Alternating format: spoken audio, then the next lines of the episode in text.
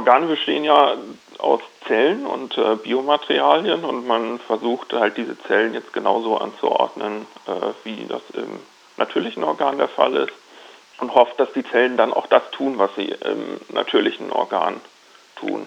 Das ist so grundsätzlich die Idee und da werden verschiedene Techniken ausprobiert, wie man jetzt diese Zellen dreidimensional anordnen kann verschiedene Drucktechniken und man forscht daran, was für Zellen man dafür braucht. Also auch das ist nicht trivial.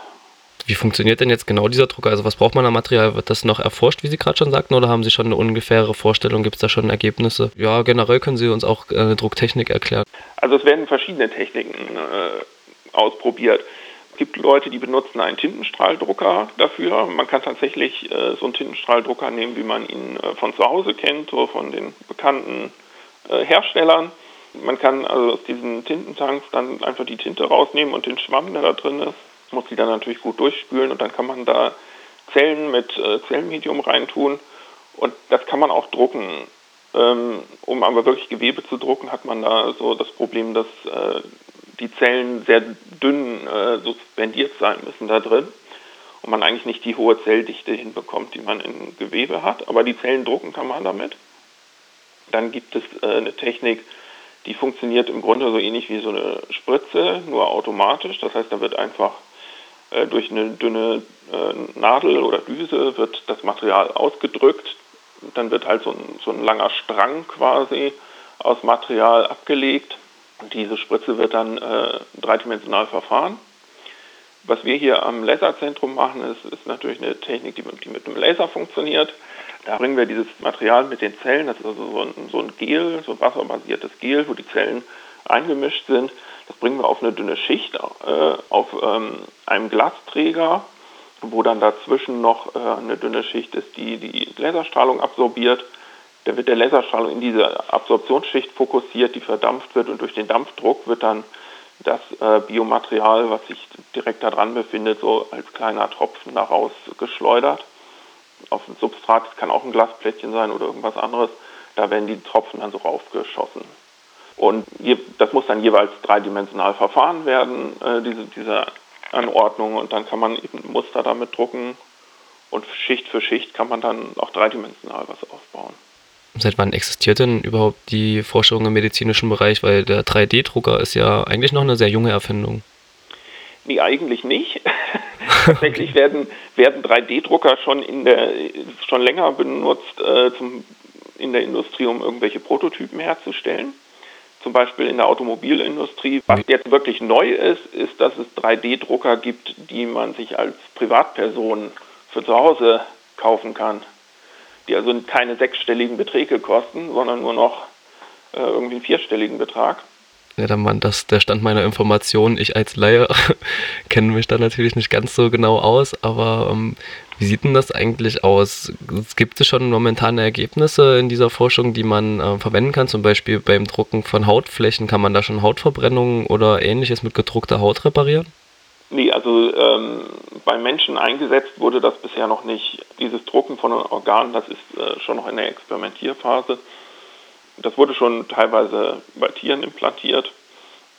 Also wir haben so Hautstücke gedruckt, die bei, die bei Mäusen implantiert wurden um dann zu gucken, ob die richtig äh, einwachsen in die Wunden, was auch passiert. Und da wachsen dann auch Blutgefäße von dem Mausorganismus ein.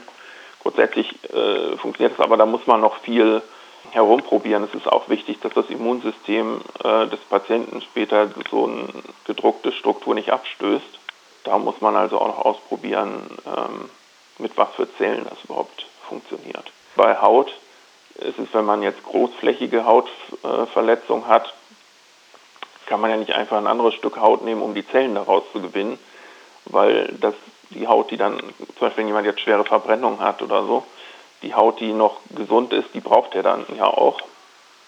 Das heißt, dann stellt sich auch die Frage, wo man äh, Zellen herbekommen kann dafür. Dabei Stammzellen genutzt werden können, die man dann ja aber differenzieren muss. Und da muss man auch gucken, ob das, was bei diesem Differenzieren rauskommt, wirklich äh, diesen Hautzellen entspricht, damit da nicht später irgendein Krebsgewebe entsteht oder so. Also wir haben jetzt ziemlich viel über Hautgewebe gesprochen. In China soll ja bereits eine funktionstüchtige kleine Niere gedruckt worden sein. Wie ist denn der Stand der Dinge? Wo ist diese Organdruckerei am weitesten fortgeschritten? Also das mit der Niere ist, ist so, ähm, dass man halt das so hinbekommt, dass grundsätzlich diese Nierenfunktion, äh, dass also aus dem Blut äh, der Urin quasi abgeschieden wird, dass man das hinkriegt. Aber das heißt nicht, dass die jetzt so leistungsfähig ist, dass man die bald implantieren könnte. In einer natürlichen Niere gibt es halt eine sehr große Oberfläche, ähm, an dem die, dieser, dieser Prozess passiert, dass das Urin abgeschieden wird. Das sind also viele Quadratmeter, die da drin stecken, die dann so ganz klein äh, verknäult sind.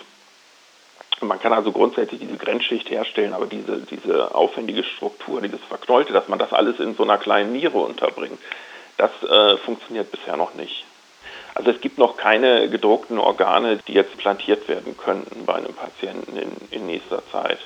Es gibt ja grundsätzlich schon ähm, künstlich hergestellte Organe, die implantiert wurden, also nicht gedruckt wurden.